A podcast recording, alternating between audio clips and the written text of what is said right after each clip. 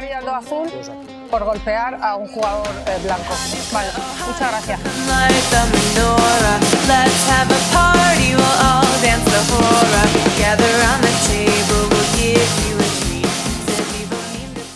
Hola, soy Francisco Gallego.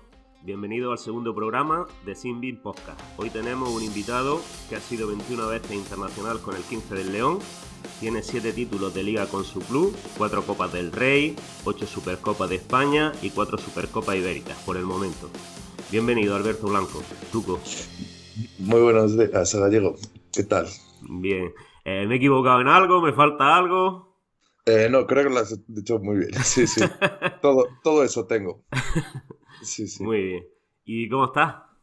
Pues bueno, aquí en Valladolid, encerraditos en casa sin poder hacer muchas cosas, pero bueno, de la mejor manera posible. Lo llevamos. Como todo el mundo, un poco harto del confinamiento, ¿no? Sí, me imagino que todos estamos igual. ¿Cómo, cómo organiza un poco el día? Pues la verdad es que soy, soy poco madrugador, me suelo levantar sobre las 10, 11 y luego empiezo con un poco de bici, con la bici estática y luego un poco de movilidad articular. Y luego ya me pongo a desayunar y voy estudiando, leyendo, mirando cosillas por internet. Y después me pongo a ayudar a mi madre a hacer la comida, que, me, que estoy, estoy con la estamos toda la familia aquí en casa. Y un poco con la comida, luego una peli después de comer. Y otra vez un poco a trabajar y después acabo la tarde con otro poco de entrenamiento, ya cena hablar con los amigos y a dormir, rutinas diarias. Muy bien. Y porque has dicho que a, trabajar, porque aparte de rugby te dedicas profesionalmente a, otra cosa. No, por, por, ahora solo estoy con el rugby, sigo eh, estudiando, estoy, bueno, trabajo en otros proyectos o en otros proyectos que todavía no puedo hablar mucho de ellos. Ya, otro día lo hablamos si, si quieres. no te preocupes. Sí, y nada, también, bueno, tengo un bar de, un bar de copas con unos amigos también en Valladolid y un poco llevando la, la contabilidad y esas cosas. Tampoco es, es, es mucho lo que llamamos de contabilidad, no es mucho lo que llamamos de contabilidad porque el bar era reciente, el submarino se llama, y, y eso, pero bueno, también estudiando y siempre te tienes que reciclar un poco con idiomas, un poco también estudié ADE y entonces me gustan mucho los números y entonces siempre que puedo y veo algún cursillo por internet de esta forma gratuita intento hacerlos para estar siempre con el currículum eh, fresco, si no, sabemos que esto de rugby tiene fecha caducidad. Sí, porque he leído que también que tiene administración y dirección de empresa hecho, ¿no? Sí, Sí, sí. Ah, pensaba, pues, eh, entonces hay que actualizar la Wikipedia, porque dice que, trabajaba en el departamento de, contabilidad de, de, Queso Entre Pinares. Trabajé hasta que me fue hasta que me fue muy difícil compaginarlo con el rugby, ya que muchas veces cuando vas con la selección, pues estás 15 días fuera, un mes, otro mes, otros 15 días fuera y no hay trabajo que te lo permita. Sí, yo, yo a mí me pasa también. Y a mí, yo, yo trabajo de bombero y algunas veces me cuesta compatibilizar. Ahora, ahora, ahora ya no juego, pero arbitro y, me cuesta compatibilizar un poco. Tengo que andar de pelea ahí con el, con los técnicos para que me cambien día y cosas así. Sí, la verdad es que eso es un, un problema que, pero bueno. Sí, a ver si conseguimos que, ya para nosotros poca cosa, pero para los que vengan, a ver si aquí en España se hace un poco profesional y la gente puede vivir de esto. Sería... Sí, estaría muy bien que todo... La verdad que estaría muy bien que, pues, que, la gente pudiese vivir, que se dedicara a esto, que pudiese vivir de ello. Y bueno, y pues vamos poco a poco a ver si la gente te conoce un poco. Eh, cuéntanos un poco cómo llegó tu afición al rugby. Pues mira, es bastante curioso. Yo, a ver, yo soy de Valladolid, pero soy de un pueblo de, de, unos 40 mm, kilómetros de Valladolid, se llama Medina de Río Seco, y yo me, yo me crié ahí hasta los 12 años y siempre a, todos los derbis iba, porque mi padre tenía gran, gran afición por el rugby, pero era, es gracioso que era del Salvador, mi padre, porque estudió en ese colegio. Y entonces, pues mi hermano y yo íbamos a verlo, pues nos gustaba mucho y, la verdad es que íbamos a ver a El Salvador, pero es, es de sabio rectificar. Entonces luego ya volvimos a, vinimos a vivir a Valladolid y nos cambiamos al, al BRAC, al Quesos. Decisión que estoy muy orgulloso a día de hoy. Sí, pero, sí. pero eh, bueno, los inicios de, de, del rugby allí en Valladolid dependía de los colegios, ¿no? Y entonces pues, estaba muy ligado a, a, los dos equipos, cada uno a, a, uno a los colegios de allí de, de, Valladolid. Entonces, ¿por qué fue lo de cambiarte al BRAC? Porque en el colegio que, que, que, te tocó estudiar eh, era el que estaba más ligado al, al, BRAC. No, por amigos en común que fui que, bueno, empezó mi hermano y tenía algún amigo, eh, algún amigo no, conocido que jugaba en el, en el BRAC y no teníamos a ningún conocido en el Chami y le preguntó a mi hermano y nos metimos ahí.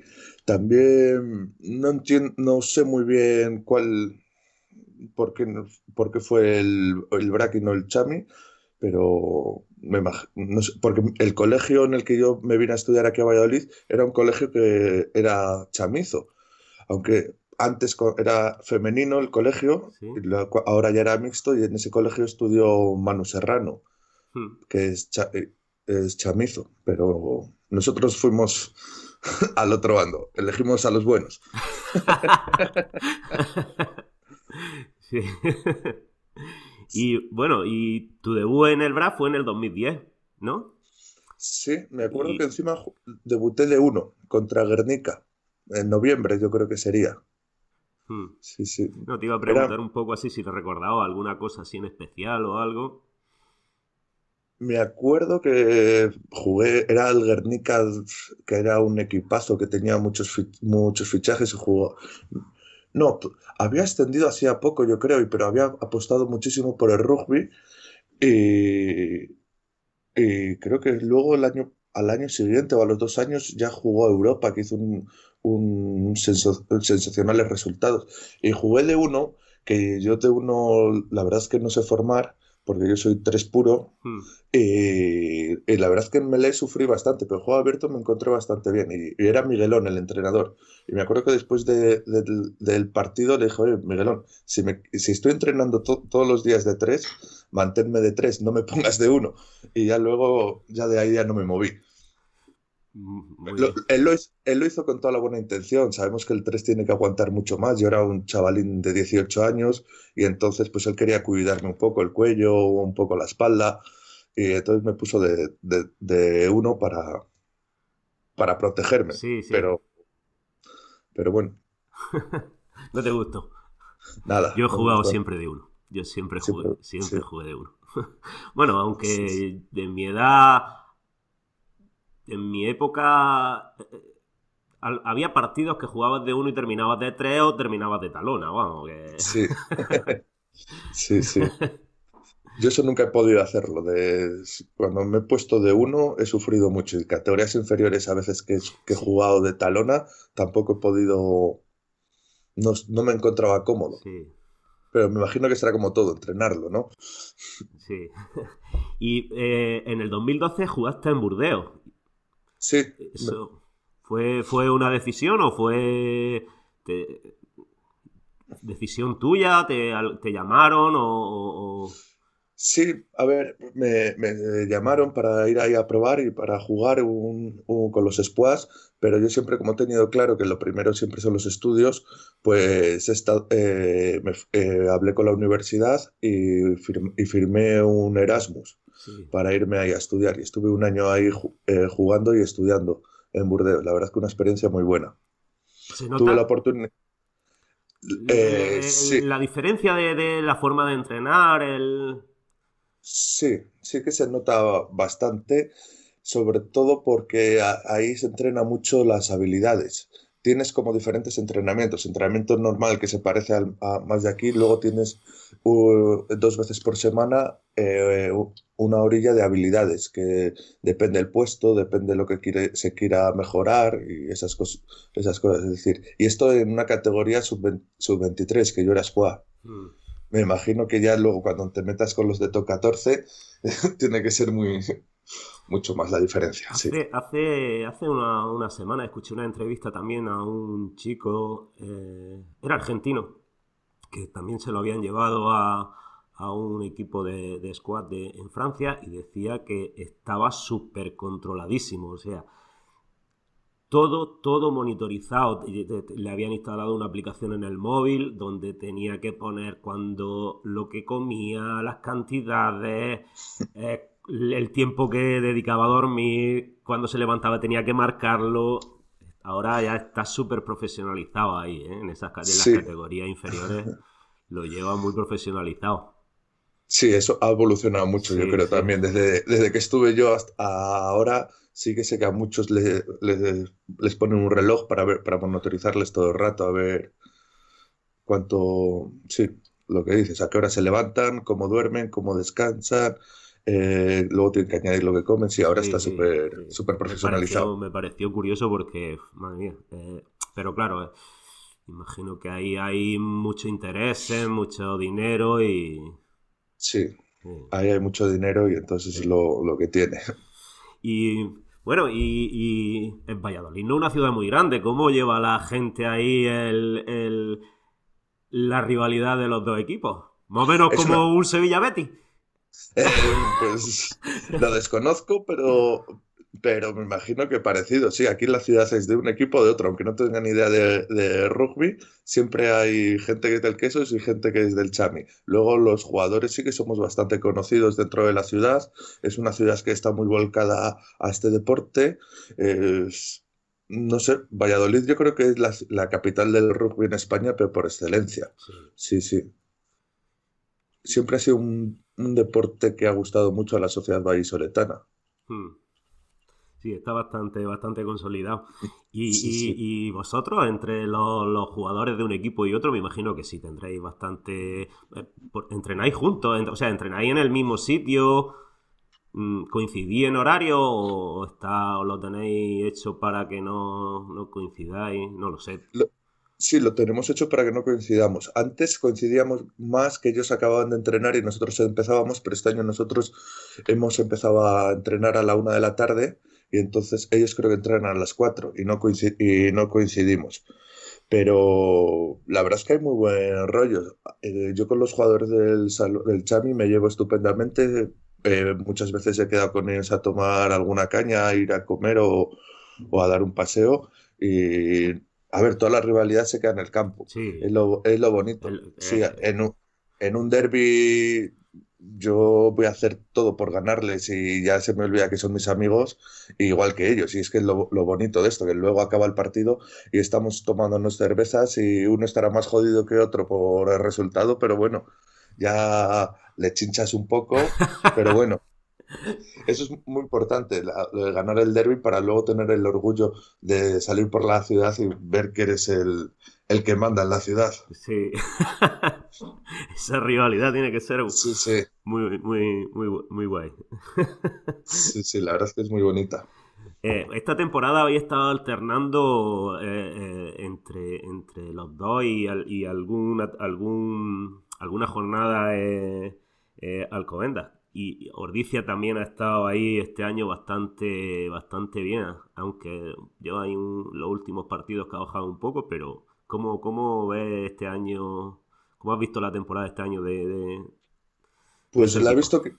Sí, que, la, que el monopolio que teníamos el Chami y nosotros y el BRAC eh, se ha, se ha parado un poco, bueno, se ha parado, nos lo han puesto un poco más difícil los, estos dos nuevos equipos, Ordicia y Alcobendas, porque yo creo que han hecho las cosas bien, de fichar buena gente, de no tener solo un 15 completo, y creo que eh, vamos a estar ahí los cuatro en la, en, la pomada de, de, jugar la final. Uno de los cuatro eh, estaba seguro de que íbamos a, íbamos a llegar a la final y iba a ser el campeón. a ver, yo pienso que nosotros íbamos a ser campeones porque somos el equipo más regular y el que más banquillo tenemos.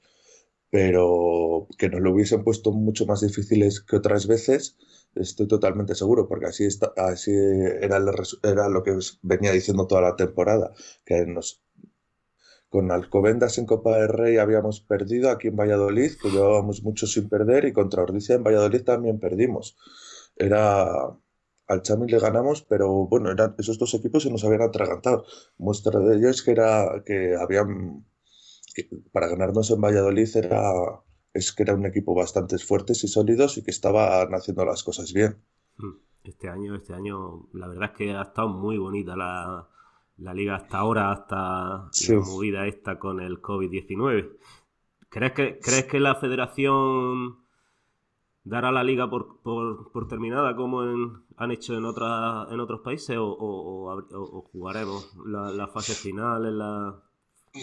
Pues la verdad es que no tengo ni idea como, porque yo creo que aquí nadie se quiere mojar de, anularla o de que sé que ha sacado un comunicado ahora a la federación diciendo que no la quiere dar por blanco, que también lo veo lo más lógico, si se ha jugado un 75%, pues claramente el que va primero tiene que quedar primero y los dos que están en descenso tienen que descender. Yo creo que eso sería lo más justo. Y luego ya el problema le tienen con los, con, los ascensos, pero en División de Honor yo creo que lo, que lo tiene, se tiene bastante claro.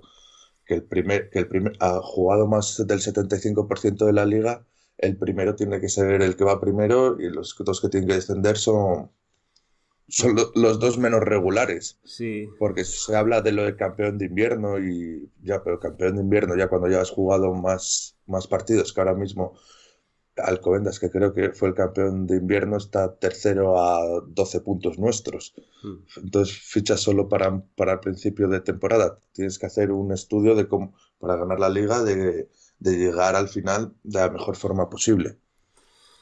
Sí. Que ahora mismo éramos nosotros el equipo más regular. Hmm.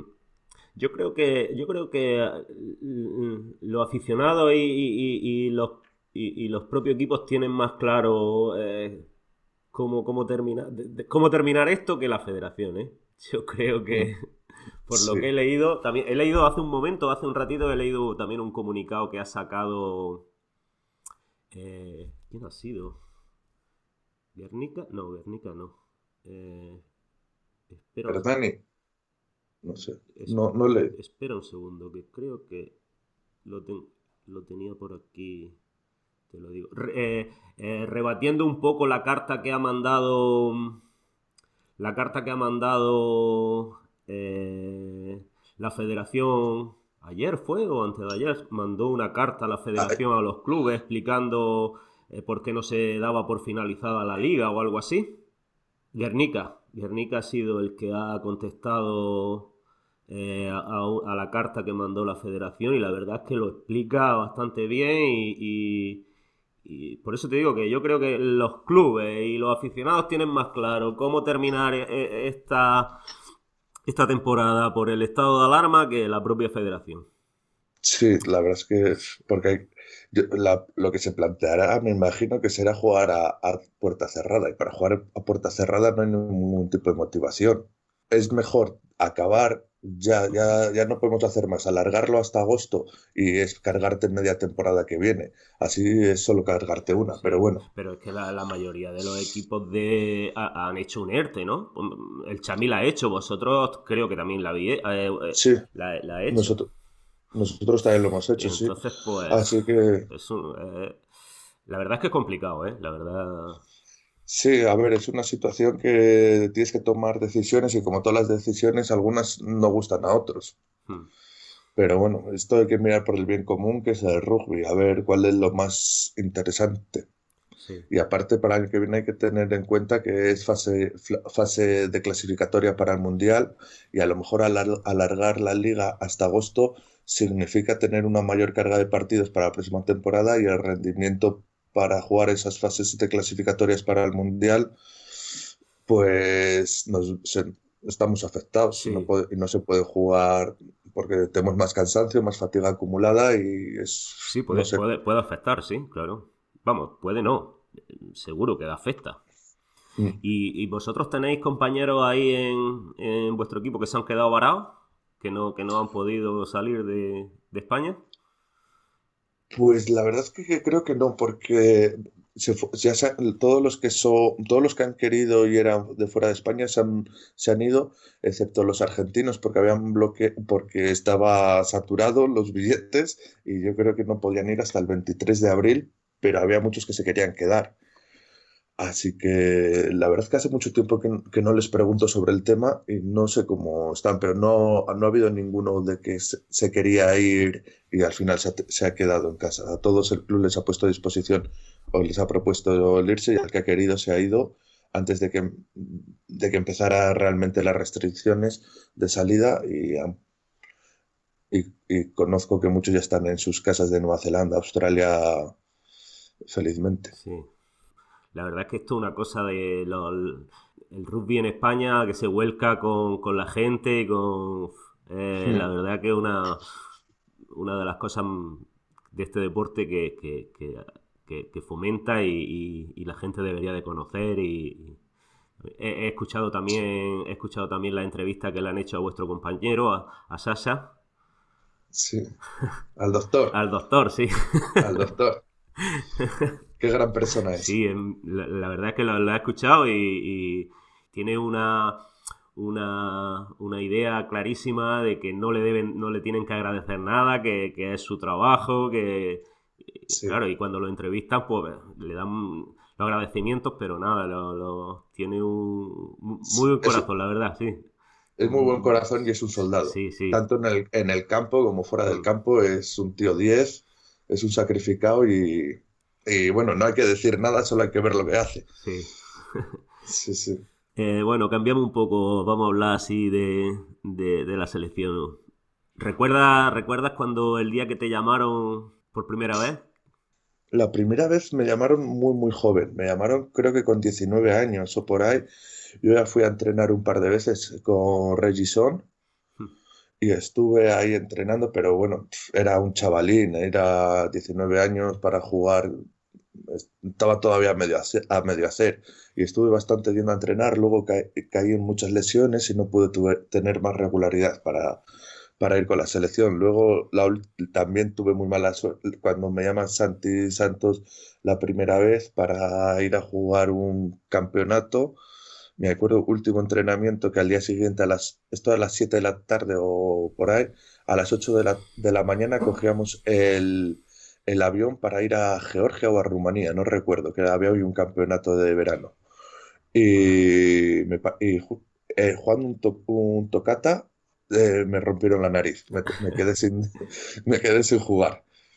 ¿Ese iba a ser tu debut? Yo...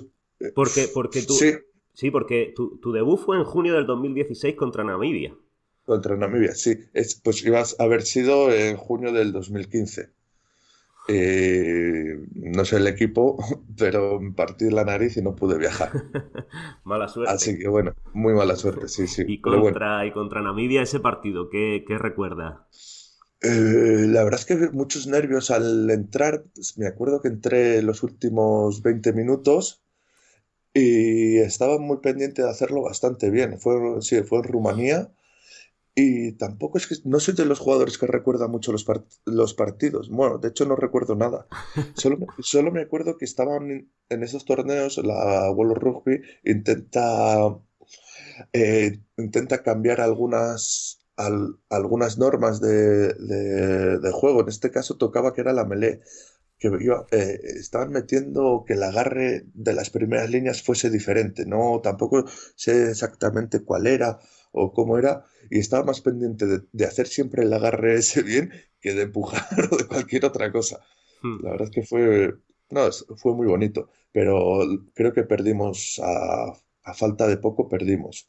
¿Y cómo, cómo para, que la gente lo conozca así un poco más, cómo es el, un día en la concentración? ¿Qué, qué soléis hacer? Pues cuando nos despertamos tenemos una monotorización que, que nos, nos, pesamos, mira, nos miramos nuestra flexibilidad, nuestro movimiento articular, luego estiramos un poquillo y nos vamos a desayunar. Después del desayuno tenemos vídeo, una hora de vídeo luego vamos al gimnasio o al campo, separamos delanteros y tres cuartos y unos van al campo y otros al gimnasio. Y, luego cuando unos acaban el campo, otros acaban el gimnasio y cambiamos. Después la comida, siesta, otra hora de vídeo y entrenamiento conjunto de hora y media. Y luego spa, sesiones de fisios y cenar. Y así todos los días, sí. Sí. Normalmente, normalmente jueves o viernes solemos tener de descanso total y significa como descanso total eh, también hay fisio, hay movilidad y esas cosas para el que lo necesita y aprovechamos para irnos a, para ir a comer todos juntos a otro sitio y salir de, del lugar donde estamos concentrados. Sí, muy bien. ¿Y, y este año cómo, cómo has visto lo que se ha jugado de, del Seis Naciones B? Pues yo, pues yo pienso que, a ver, Rusia se jugó muy bien, eh, luego Georgia se jugó muy bien, eh, Rumanía jugamos horrible, Sí. no sé qué nos pasó, pero jugamos, mm, la verdad es que muy mal. Y, y luego Bélgica a ratos, A ratos, sí. no a ratos.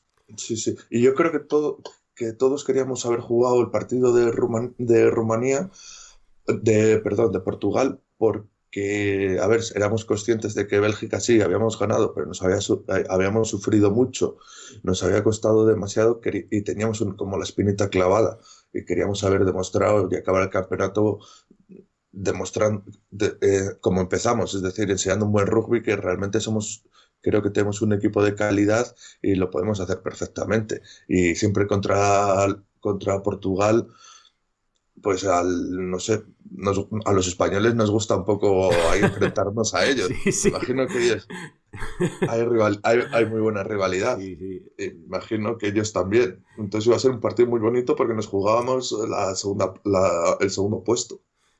Yo, yo recuerdo un partido de, de- de España-Portugal, no, no, no me acuerdo el año, pero muchísimo tiempo, no lo sé, quizá 97, 98, algo así, creo recordar, que nos hicieron un saque de lateral y entraron los 15 jugadores de, de Portugal a empujar y nos ensayaron. Madre mía, Sí. y desde ese momento es lo que dices. "Oh, jugar contra Portugal y ganarle, madre mía. eh, Sí, sí.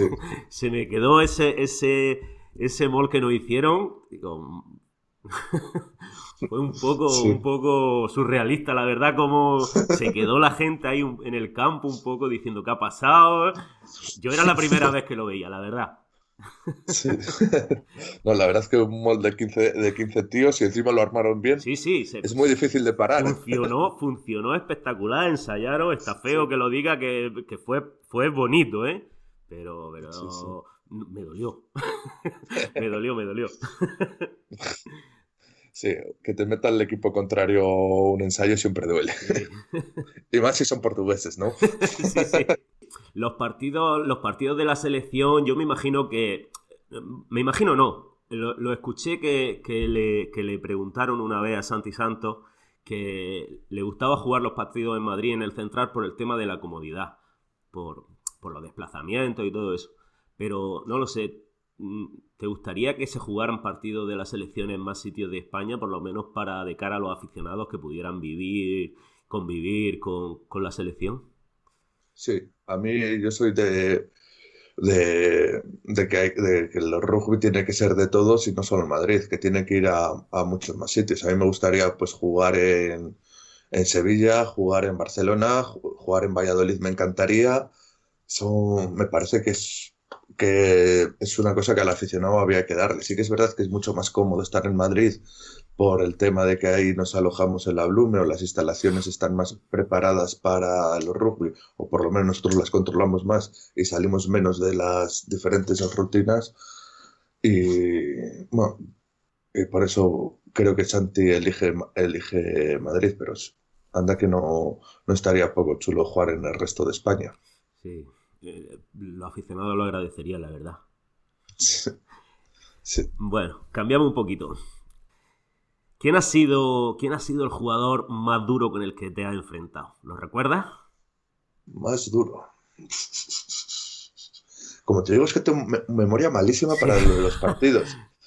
Pero, va, sí, me- cuando, yo me acuerdo de la, fin- la final que jugué contra mi hermano que estaba en Cisneros. Eso fue un partido súper duro. De- el melee y en todo. uf, sí, sí. a ver, es un poco halagar, bueno, halagar mucho a mi hermano, no. Mi hermano es un jugador hace tampoco necesita que le halague mucho. Pero mi hermano ha sido uno de los jugadores muy duros. También me acuerdo cuando eh, mi debut con la selección, que mi, mi debut en, en, seis naciones, ese fue contra Rumanía y me tocó también contra un, un uno rumano, que ahora no me acuerdo su nombre, que fue nombrado ese mismo año mejor jugador, mejor pilier de top 14 y también fue eh, durísimo. Sí, sí. Y el partido más duro que, que, que, has jugado, que dices tu madre mía, cuando has terminado de jugar y estoy para morirme. No, no tiene por qué ser internacional, ¿eh? Puede ser con el club. Pues los derbis realmente acabo destrozado. Con todos los, en todos los derbis acabo entre que descansas mal de los nervios esa semana y entre que los partidos son súper intensos, pues sí, sí, pues acabas de destrozar. Mira, me acuerdo de un partido que fue súper duro, eh, que fue en, contra el Mogliano, el BRAC cuando jugó Europa, que ganamos ahí en Italia. Ese partido le recuerdo durísimo, durísimo. Muy duro contra el equipo italiano. hace tres años. Bueno, esto ya es cositas más, más, más de grada que la gente conozca así un poco más el tema. ¿Quién, quién es el que hay que vigilar de, la selección cuando, cuando vais de viaje, cuando vais en el autobús, cuando vais en el avión, que dice voy a echarme una cabezadita? Y, pero tienes que dormir con un ojo abierto porque, porque dice, tengo aquí a este que no me fío un pelo. ¿Quién es? ¿Quién es el que hay, el que, hay que vigilar?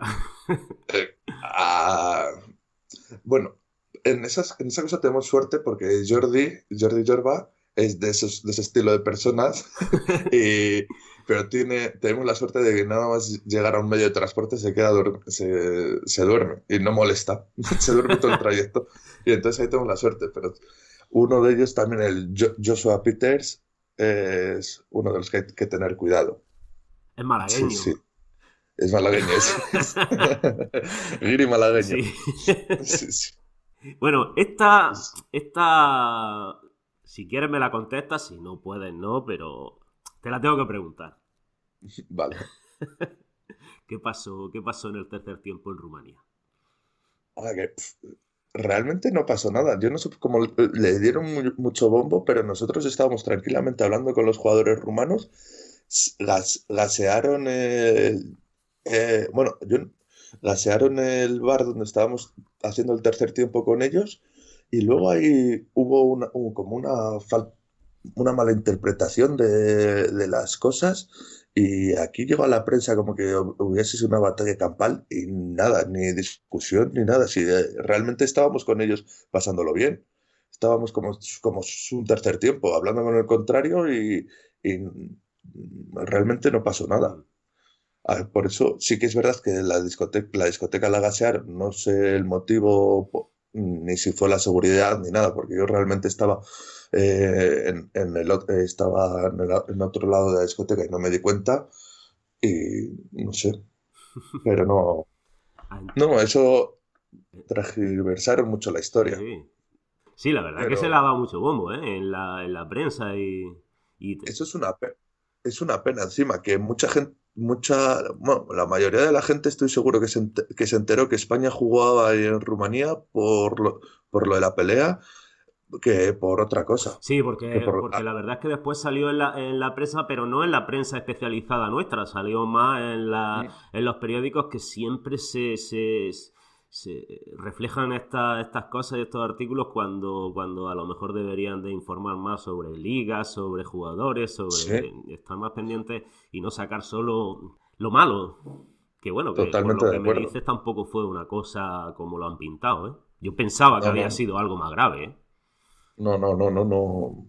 No, yo estaba ahí, lo vi, no pasó, no, no pasó nada. Por eso es, el decir, joder, nosotros, yo me acuerdo que estábamos bajando del, avión y vimos que, que, que muchos periódicos lo ponían y decíamos, pero ¿de qué van estos? Y te toca agachar la cabeza y decir, bueno, encima de perder, luego decir que, nos hemos pegado, pues, joder, no es así. Bueno, lo importante es que si no pasó nada y ahora por lo menos, ahora por lo menos ya ha quedado claro y la gente del rugby lo tendrá claro que, no hay que darle tanta importancia a, las noticias sensacionalistas de... totalmente, totalmente, sí. Bueno, tengo aquí unos mensajes de unos compañeros que han querido eh, mandarte un saludo. ¿Te fías? ¿Te los, pongo? Eh, a ver, a ver, con qué me sorprende. pues yo conocí al Tuco en mi temporada 2014-2015, que fue la primera temporada que me subieron a mí con División de Honor. Él hacía un poco de chofer de los chavales universitarios porque vive en el centro de Valladolid, cerca de las universidades. Y, los que estudiábamos ahí, pues era la manera de subir a Pepe Rojo con el Tuco. Y bueno, los primeros viajes eran un poco silenciosos, pero luego ya nos fuimos animando y nos hicimos buenos amigos. Del Tuco, ¿qué decir? Pues bueno, pues como jugador, uno de los mejores pilares de España, en mi opinión, tanto con, lo ha demostrado con el club como con la selección española. Y luego, como amigo y como persona, pues los que conocemos al Tuco sabemos cómo es un tío divertido, simpático, agradable, que le gusta, le gusta pasarlo bien y, estar con, sus amigos y con su familia. Luego es un gran entendedor de, la gastronomía de muchos sitios y siempre que necesitas algún sitio para comer, el tuco es tu hombre, la verdad. Y luego, anécdotas que pueda tener con el tuco, puedo tener muchas. Eh, pero, hombre, el año pasado fuimos a Argentina en verano y de ahí puedo sacar unas cuantas, pero no creo que le haga muchas gracias que las cuente. Pero bueno, así una anécdota graciosa, yo creo que sería el día en Barcelona que conocimos, que pudimos conocer el sitio de gin tonics más barato en Barcelona después de un partido, en un chino a 3,20 euros el gin tonic, la verdad. Y desde ese día se forjó un momento histórico. Así que nada, darle muchos recuerdos al Tuco en esta cuarentena y a su familia, a Paco, a la Merce y a sus padres, que la verdad es que son todos grandísimas personas. Y bueno, un abrazo muy fuerte. Ignacio es un buen amigo, ¿no? sí, sí, es bueno, es bueno. sí, sí, sí. ¿De Argentina nos quieres contar algo o mejor no? Mira, fuimos a la, a la boda de... También estuve con... estuvimos Ignacio, Pablo Mejimoye y yo y fuimos a la boda de Sacha, de Sacha Casañas. Estuvimos ahí, luego aprovechamos para, para conocer todo, por toda Argentina. queríamos haber ido a Bariloche y no pudimos porque estaba, nevado, estaba cortado por la nevada que estaba cayendo, como anécdota que se pueda contar. Eh, eh, lo de... Lo de... Eh, el garito de Barcelona de los Gin a 3,20 euros, ese sí después me lo pasa, ¿eh? Vale. Pues es bueno tener siempre referencias por si hay que ir a algún lado. ¿eh? estábamos, en ese momento estábamos esperando a Tomás Carrillo que se había fracturado una, una costilla y estaba en el hospital. Y entonces nos dejó el bus ahí en medio de Barcelona y encontramos ahí un sitio y la verdad es que nos lo pasamos estupendamente esa tarde. Ese ratito que estuvimos ahí, la verdad es que estuvo estupendamente. Y encima te, te les cargaban bien cargados los gintones. Sí, sí. Uno, uno tenía como la medida de dos. Y aparte a, a 3.20. Y he de decir que estaban muy ricos. Bueno, ese, ese después no lo pasa. El, el, apunte. bueno, te pongo otro. Este es más conocido tuyo, poco más ha llegado. Y te voy a poner varios, porque me ha mandado, me ha mandado varios. Y, lo, y, y nos vas comentando. Muy buenas, Francisco. Hola Tuco, ¿qué tal? ¿Cómo estáis? ¿Qué tal lleváis el confinamiento? Bueno, espero que lo llevéis lo mejor posible. Bueno, antes de nada me presento, yo soy Paco, el hermano de Tuco, y claro, pues nos conocemos de, desde hace mucho, mucho, mucho. Y bueno, por ir empezando un poco los inicios deportivos de Tuco, eh, decir que antes, bueno, vivíamos en Medina de Río Seco, antes de irnos a vivir a Valladolid, y jugábamos al fútbol éramos futbolistas. Seguro que tú tiene, te dice cómo nos, cómo nos describirían los, los futbolistas. Eh, jugamos en el CD Río Seco, lo hacíamos en las categorías inferiores, categorías base, pre-Benjamín, Benjamín, Alevín. Bueno, eh, yo soy dos años más mayor que tú, entonces, bueno, no coincidíamos en, en, categoría. Pero bueno, al final es un pueblo, nos conocíamos todos, entrenábamos juntos y, y pasamos mucho, mucho rato juntos. Y es gracioso porque ya Alberto de Tuco despuntaba maneras de, futbolista. Y tanto es así que el, equipo de la ciudad el, más que de la ciudad, de, la provincia, el mejor equipo, el Real Valladolid, el Pucela, que está en primera división. Ahí que jugaba en primera división, el Pucela, y estaba en puestos UEFA, tenía un equipazo. Pues, pues un día envió una carta, envió una carta a mi padre diciéndole que estaban interesados en, hacerse con, con, que Alberto jugase en el Real Valladolid de fútbol, lo que es irse de Río Seco a, Valladolid a jugar en el Pucela de, en el Pucela de las categorías base para jugar a la Liga Nacional y, que él tenía futuro como, como, futbolista.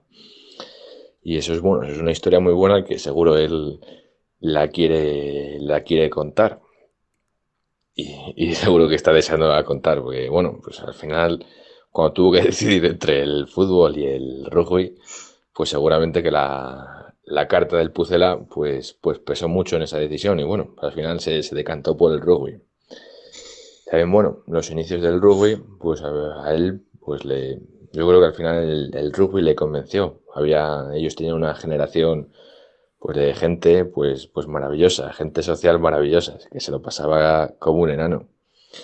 Y bueno, pues entre como empezó a jugar, pues yo empecé un año antes a jugar al rugby le dije, oye, te tienes que apuntar, tal, y, él probó y como ya te digo que la gente era maravillosa, pues se, se, decantó por el rugby, fue a entrar un par de veces, la gente le, le cayó bien y se decidió a jugar. Y que le cuente un poco sus inicios de jugar. Eh, sobre todo un partido en Ordicia que, que en el Campeonato Nacional de España y él jugó en la semifinal por el Campeonato de España y llegó un poco tarde al calentamiento. Que te cuente por qué llegó tarde al calentamiento y cuál más cuando estaba empezando a jugar al rugby.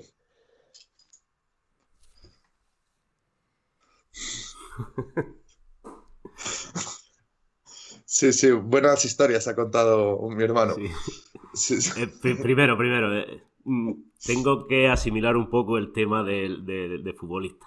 Explícanos, explícanos un poco porque que la gente, que la gente te ubique. Sí, yo era defensa cerrado, era, pues no sé, a ver, la verdad es que yo, pienso que no lo hacía tan mal, pero sí, era bastante malo. Y, nada, pero hay de defensa, la verdad es que dentro de Río Seco, pues todo el mundo jugaba, jugaba al fútbol. Yo jugaba con todos mis amigos y nos lo pasamos estupendamente. Pero sí que es verdad, eso es lo que tuve, que, tu, que mi padre recibió una carta de, del, del Real Valladolid, que sí, que sí podía jugar con ellos la, la próxima temporada. una anécdota muy, muy graciosa porque yo, a ver, he de decir que desde el principio dije que no. Que no, que yo jugaba con mis amigos, que irme a Valladolid todos los días, porque en esos momentos estaba viviendo en Valladolid. Eh, Río Seco, perdón. Eh, y yo ya decidí que no, que yo jugaba por jugar con mis amigos. Que, a ver, yo no me veía ningún futuro como futbolista. Y digo, pues estar ahí y, hipotecando tu tiempo para luego no, no llegar a nada, pues para eso me, me quedo aquí en, Río Seco con mis amigos y me lo voy a pasar mejor. Total, que yo en el momento que digo que no, bueno, no sé si mis padres no me quisieron decir nada o qué, pero la carta no era para mí, era para el portero, que era, que era, muy, que era muy bueno.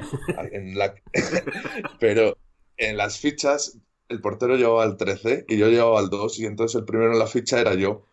Y entonces, pues, eh, tuvo esa, equivocación. Luego me escribió otra carta pidiéndome perdón y diciendo que si quería ir a probar, que ellos estarían encantados. Y digo, pues menos mal que digo, a decir que no, porque si no. Y te presenta allí, te dan los guantes de portero y de. bueno, y, y, en Ordicia, ¿qué te pasó? Que llegaste un poco tarde. Llegué un poco tarde. Llegamos. Sí. Me, fui con, me fui con un amigo a tomar un pincho de tortilla a un bar de al lado y pensábamos que jugábamos a las doce y media y jugábamos a las once y media y entonces nos trastocó un poco los horarios. Pero sí, eh, por un pincho de tortilla llegué tarde a un, a un, a un calentamiento. Sí, sí. No ha dicho más cosas, ¿eh? No ha dicho más cosas. Escuchamos.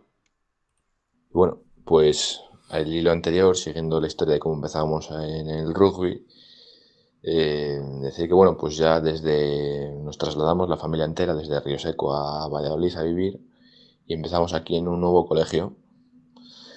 Y bueno, pues la, el- con el rugby cada vez estábamos más contentos, más asentados, no faltábamos a entrenar ningún día y ya íbamos un poco descubriendo las posiciones y descubriendo un poco las peculiaridades y características de cada puesto. Es decir, bueno, pues el ala era muy rápido, el zaguero, pues bueno, pues siempre es el, un seguro, un tipo calmado, el medio melee, una aguililla.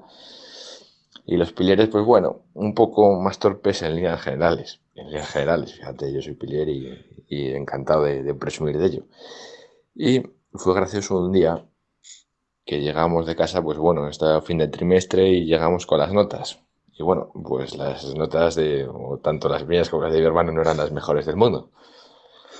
A lo que todo esto, pues bueno, pues te puedes imaginar, os podéis imaginar todo el mundo cuando se las da las notas Tuco a, a mi madre, y mi madre, pues como una enfurecida, le va,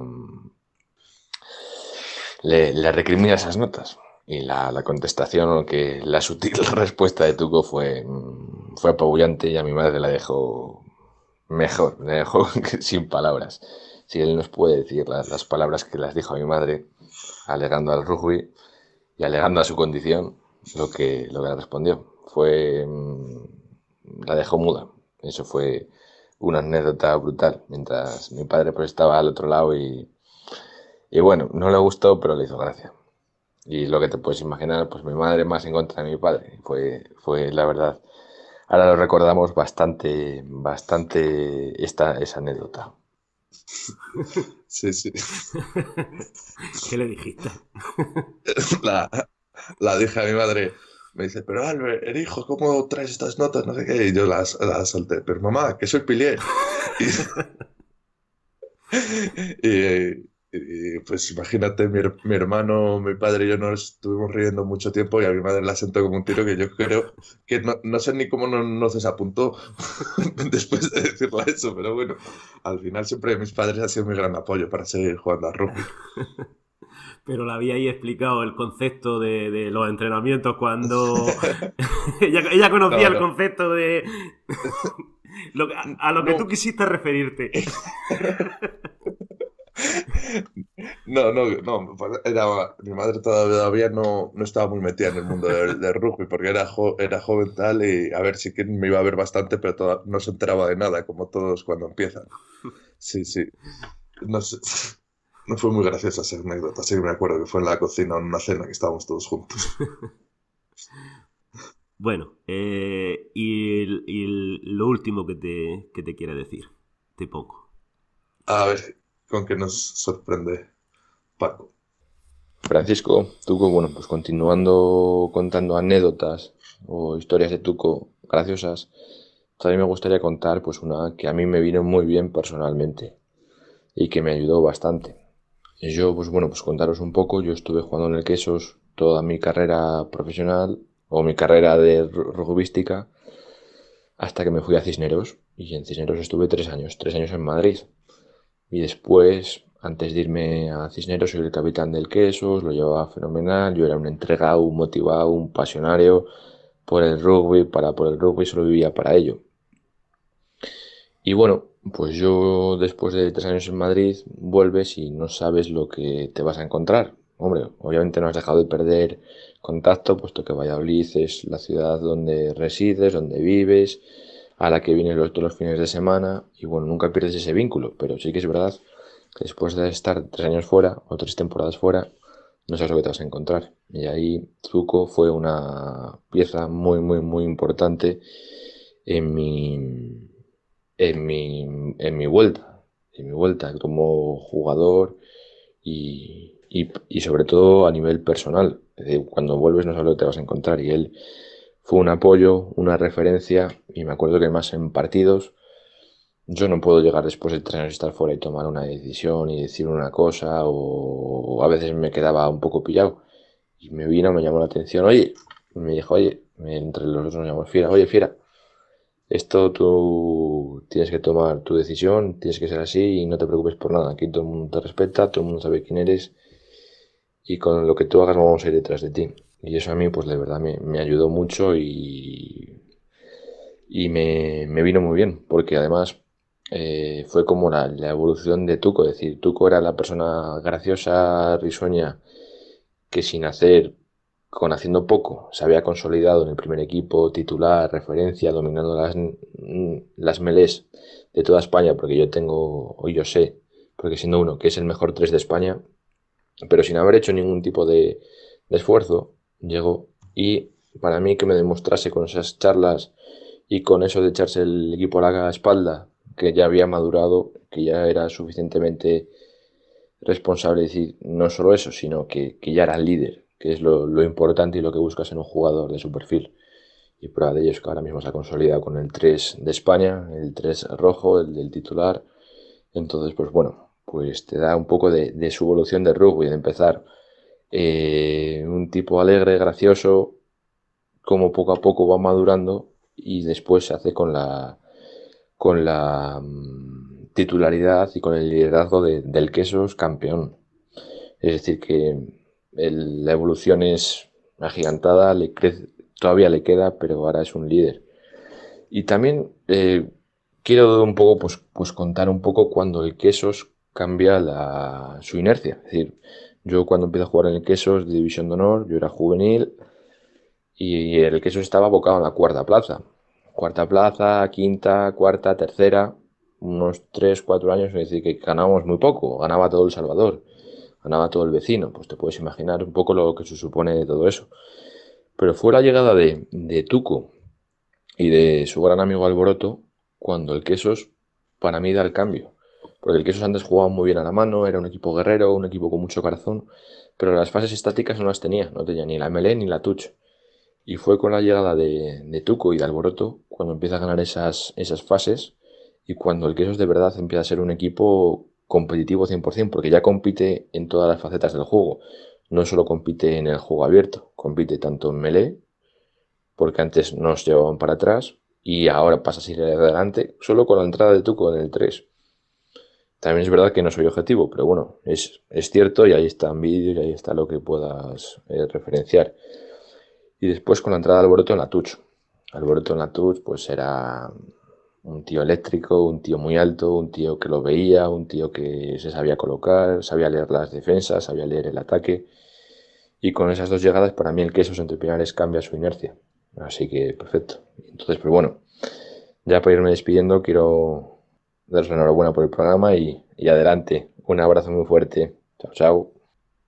Estoy por levantarme y ir a darle un abrazo a mi hermano, ¿eh? Sí, sí, un abrazo y un beso. Sí, sí. Joder. Que... Te ha dejado, te ha dejado, ah. te ha dejado en buen lugar, ¿eh? Hombre, me ha dejado por todas las nubes, ¿eh? Sí, sí. Bueno, eso. ¿Cuándo fue, ¿cuándo fue eh, lo que dice? ¿En qué, ¿En qué temporada fue lo de cuando llegaste y alboroto? En la que en la que hablábamos al principio, en la 2010. Ah, en la primera temporada, que En la primera, en la primera temporada, al principio. yo a partir de que debuté en noviembre, que antes iba a todos los partidos convocados, pero era que llevaba el agua, no hacía nada más. Y ya en noviembre ya empiezo a jugar, ya empiezo, empiezo de uno, ya le digo a Miguelón que de uno no me vuelva a poner, que si tiene alguna duda que me ponga de tres, porque antes solo se podían llevar cinco pilieres, no había cambio de, de todo. Y a partir de ese momento ya voy cogiendo más, más minutos, más, más ritmo de juego y más todo y, y ahí empezamos. De hecho, ese año es cuando ganamos la primera Copa del Rey, creo. Sí, sí, ganamos la primera Copa. Bueno, yo, yo gano mi primera Copa del Rey en Segovia contra el Avila, que la verdad es que fue muy bonito porque mi hermano de uno yo de, y yo de tres y, Al, y Alboroto, mi gran amigo, con el que empecé uno de los artífices del grupo social que hice mi hermano, que me encontré al llegar, que hicimos muy buenas migas, eh, fuimos uña y carne en todo lo que es del rugby, con todas las categorías inferiores, luego siempre que teníamos tiempo estábamos juntos, ahora mismo estamos mucho más distanciados porque él ha tomado, él se ha ido de la ciudad, está haciendo otros proyectos de vida y no nos vemos tanto, pero es muy, muy, buena, muy, muy buen amigo. Y él en la touch era una maravilla, en touch y en ataque era un jugadorazo, lo único que al final no le, no le acabó de llamar tanto el rugby como a mí. Él, la verdad es que tenía un futuro que, que iba a ser de podía haber sido el mejor tercera de España sin lugar a duda por sus condiciones físicas. Era un tío de 1,95, fuerte, pero bueno, ah, luego tienes que tomar la decisión de rugby o no rugby, luego que te acompañen las lesiones y él no tuvo mucha suerte, pero bueno, sí que sí que es verdad que cuando llegó Albo la, la tucha era una maravilla. Era un tío muy ligero, muy explosivo y luego la eh, con el ataque era un grandísimo jugador, tenía un cambio de pie y una velocidad increíble. No sé si hay, hay un partido contra el Chami que se, se va, estamos, estábamos atacando nosotros en línea de 5 y, y, corta un, un, un centro, corta corta y él está en la otra esquina y se da un sprint de 100 metros, le coge al final, le sacaba a lo mejor 20, 20 metros el otro y le coge. Sí, sí, y, quita, quita, el ensayo y fue una final del, no sé si una final o una semifinal, que el BRAC se clasifica gracias a esa acción que tuvo mi gran amigo Álvaro Abril. Tengo una bola extra, pero no han querido dejar mensajes, pero me han dicho, hay una anécdota muy buena que te la cuenta él con Valentín en una comida en San Cuba. ¿Qué pasó ahí? te ríes porque... Eh, porque... como ha dicho eh, Ignacio, eh, pues normalmente tengo fama de que me gusta comer y comer bastante bien. Y, me la cena de Navidad en San Cugat me, me dice, no, tú, infórmate de algún sitio que esté bien, tal, y hacemos aquí la cena. Y digo, vale, y llamo a un chaval de San Cugat, le pregunto un sitio bien para ir a comer todos, y al fin, y nos, no, la verdad es que era comida precocinada y bastante, bastante vaya. y Valentín me, Valentín y Miguelón me vacilaban mucho. Me decían, joder, Tuco, qué bien lo has organizado. estaba todo riquísimo. y, me daban bastante caña con ello. Sí, sí. La recuerdan, ¿no? Te la tienen apuntada. Me la tienen apuntada.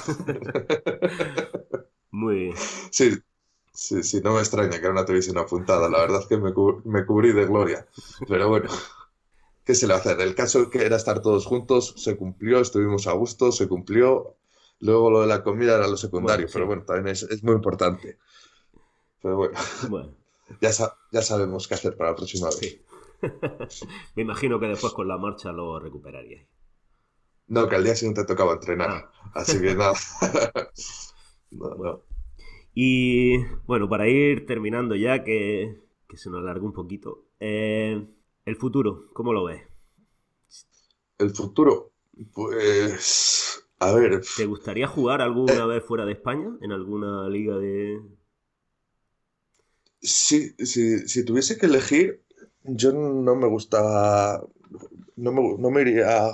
Bueno, he tenido la oportunidad de ir a jugar a Francia y de ir a jugar a Inglaterra, pero es que nunca, nunca me ha seducido mucho el ir allí soy, no sé, me gustaría mucho más ir a la liga japonesa, a la nueva, también a la Major League de Estados Unidos y Canadá.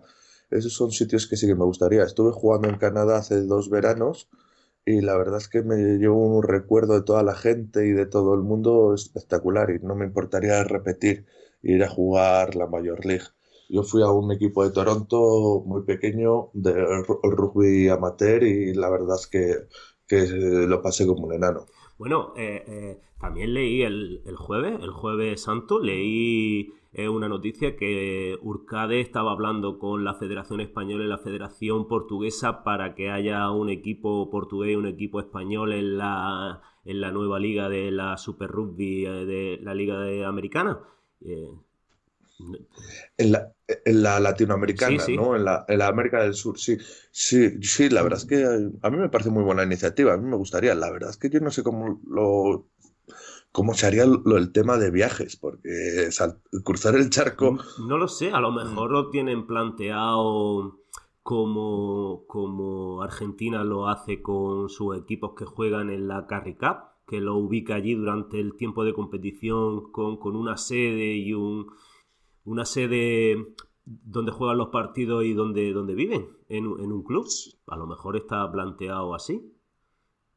Sí, a mí, me, a mí me parece estupendo, a mí me, me gusta mucho esa iniciativa y todo lo que sea jugar y jugar en nivel un poco más internacional, jugar con otros sitios y conocer otros países, a mí yo estoy encantado de ello. Ese sí te gustaría, si, si deciden hacerlo y eligen un combinado español para que tenga más competencia y eso, ese sí, ¿te gustaría?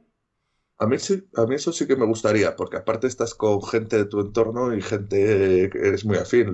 Y me imagino que llevarás un poco de cultura española, no es como irte solo a Francia y, estar a las 8 metido en casa, que yo soy un chico que me gusta un poco salir y, estar con los amigos.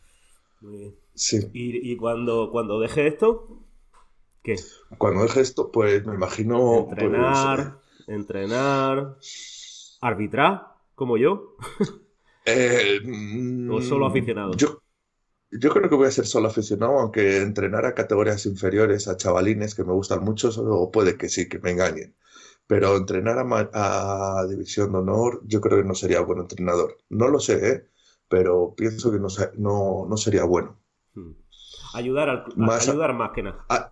Sí, echar una mano al club para lo que necesita eso seguro. Y luego, pues me imagino que mi vida, profesional, mi, vida profesional de sacar rédito a mis estudios, que para eso les tengo, y algo, me imagino que estaré, estaré por ahí encaminado, aunque no sé si. También ahora estoy haciendo un, un par de máster en marketing, ahora estoy haciendo otro, porque, a ver, como hemos empezado la entrevista, considero que el jugador de rugby tiene que ir formándose poco, eh, ir formándose que de esto no se vive. A lo mejor te da para la propinilla de, de, los fines de semana o cosas así, pero no te va a parecer un ahorro.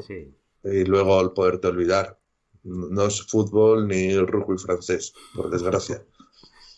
Así que nos, nos toca también pensar un poco en el, en la vida después de los rugby. Entonces yo siempre he sido consciente de ello e intento siempre estar refrescándome.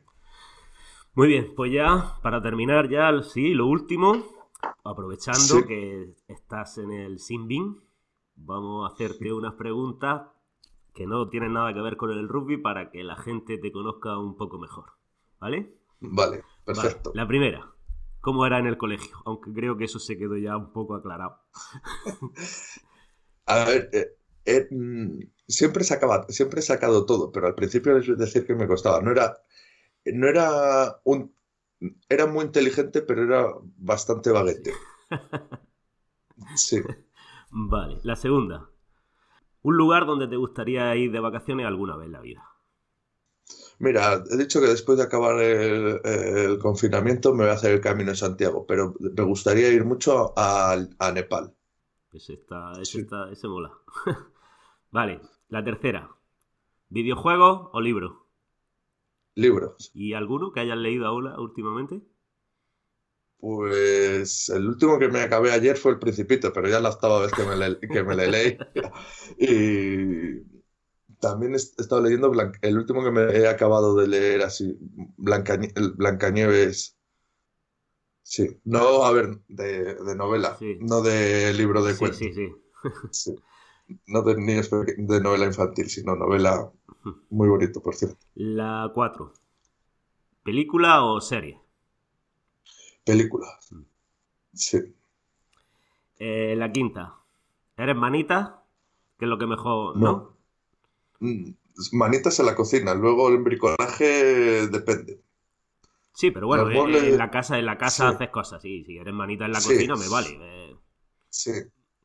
Cocinar se te da bien, ¿no? Cocinar se me da bien y me gusta mucho. Muy bien. la sexta, aparte del rugby, ¿hay algún otro deporte que te gusta y sigas? Sigo mucho, eh, sigo mucho los deportes de la ciudad, sigo mucho el, balonmano, el baloncesto, pero la, la, la LEF Oro, que es la segunda división, y también sigo bastante el fútbol y al Real Valladolid. Bueno, la séptima era equipo de fútbol preferido. Sí, Real Valladolid y luego entre Barça y Madrid, que siempre es la pregunta, o Atlético de Madrid, yo soy del Real Madrid. Sí. Vale. Eh, la 8. ¿Tipo de música preferida? Pues soy, escucho de todo, pero ahora mismo yo diría que el indie. La 9, ¿un artista, un cantante, un grupo preferido? Eh, José Merced. Oh, me gusta mucho también, sí. Sí, sí. José Merced, sin lugar a duda, yo creo que es mi cantante favorito. La 10, ¿vino o cerveza? Vino. Sí. A ver, también bebo mucha cerveza, pero al ser de la Ribera del Oro, pues tiro por lo de casa también. me imagino. Sí, no, soy, soy, diferencio. En invierno voy al vino y en verano al, a la cerveza. Y el tercer tiempo a cerveza. Eh, la 11. ¿Comida preferida? Es que todas me gustan. Ah, eso. Lo dejamos, lo dejamos, ¿eh? Sí, es que me gusta todo. Voy a, las alcachofas me encantan, que es un... No, para salirme un poco del chuletón, del cachopo, de las lechazo y esas cosas, voy a decir las alcachofas. Vale. ¿Y la 12? ¿Un postre preferido? Tarta de queso. Vale. La 13. ¿Café o, o infusiones? Café. ¿Mucho? Eh, con vida normal sí, ahora solo uno porque si no estoy como un búho, ya que me cuesta mucho dormirme. Sí, un día normal me puedo tomar cuatro cafés o cuatro o cinco. Ahora mismo estoy solo con el del desayuno porque si no, cualquiera duerme luego. La 14. ¿Haces siesta o no eres de siesta? igual que el otro. antes sí que era de siesta, ahora me la estoy quitando. Sí, sí. soy de siesta. Vale. Y la última. Eh, ¿Tiene alguna manía que siempre repite? ¿Alguna, alguna obsesión, algo que un ritual que hace antes de jugar? O... Antes siempre tenía que jugar con una camiseta roja debajo, pero ya me la quité. Me la, me, la, quité porque, digo, estás todo el día pendiente de una camiseta, luego estaba todo, todo, todo rota y daba cosita a verme. Y me la quité por eso. Sí, sí, antes, antes tenía muchas más manías, ahora mismo ya, ya no. Muy bien, pues muchísimas gracias por tu tiempo. Ha sido. Ha estado muy bien y, la gente te seguro que ahora ya te conoce un poco mejor. Sí, muchísimas gracias a ti por esta entrevista, que me hace mucha ilusión siempre que me entrevisten y hablar y un poco de, eh, hablar de rugby, que creo que es un deporte que es muy desconocido y que yo creo que, que, tiene que tener más bombo en este país y yo creo que lo estamos haciendo poco a poco mejor para que la gente nos conozca y se aficione, y se aficione mm, mucho este gran deporte, que, que realmente engancha una vez que lo pruebas. Pues muy bien, lo dicho. Muchísimas gracias y cuídate en lo que queda de confinamiento y suerte para el futuro. A, ti, Gallego, cuando quiera, ya sabes, aquí estamos a disposición, ¿vale? Y mucho éxito en el programa y esperemos que tú y yo que lo hemos pasado muy bien, que la gente que nos escuche también lo esté pasando muy bien. Espero. Sí, hacerse un poco más ameno en estos momentos, ¿vale? Muy bien. Un saludo a todos. Un saludo. Gracias por escucharnos y recordar que si queréis conocer todas las noticias relacionadas con el programa podéis hacerlo en nuestras redes sociales en arroba tanto en Facebook como en Twitter como Instagram. Si queréis recibir notificaciones de nuevos episodios, podéis suscribiros como Sinbin Podcast a los canales de Evox, Apple Podcast, Google Podcast y Spotify. Y si tenéis cualquier consulta o alguna sugerencia podéis hacerlo al correo sinbinpodcast.gmail.com. Gracias y hasta el próximo programa.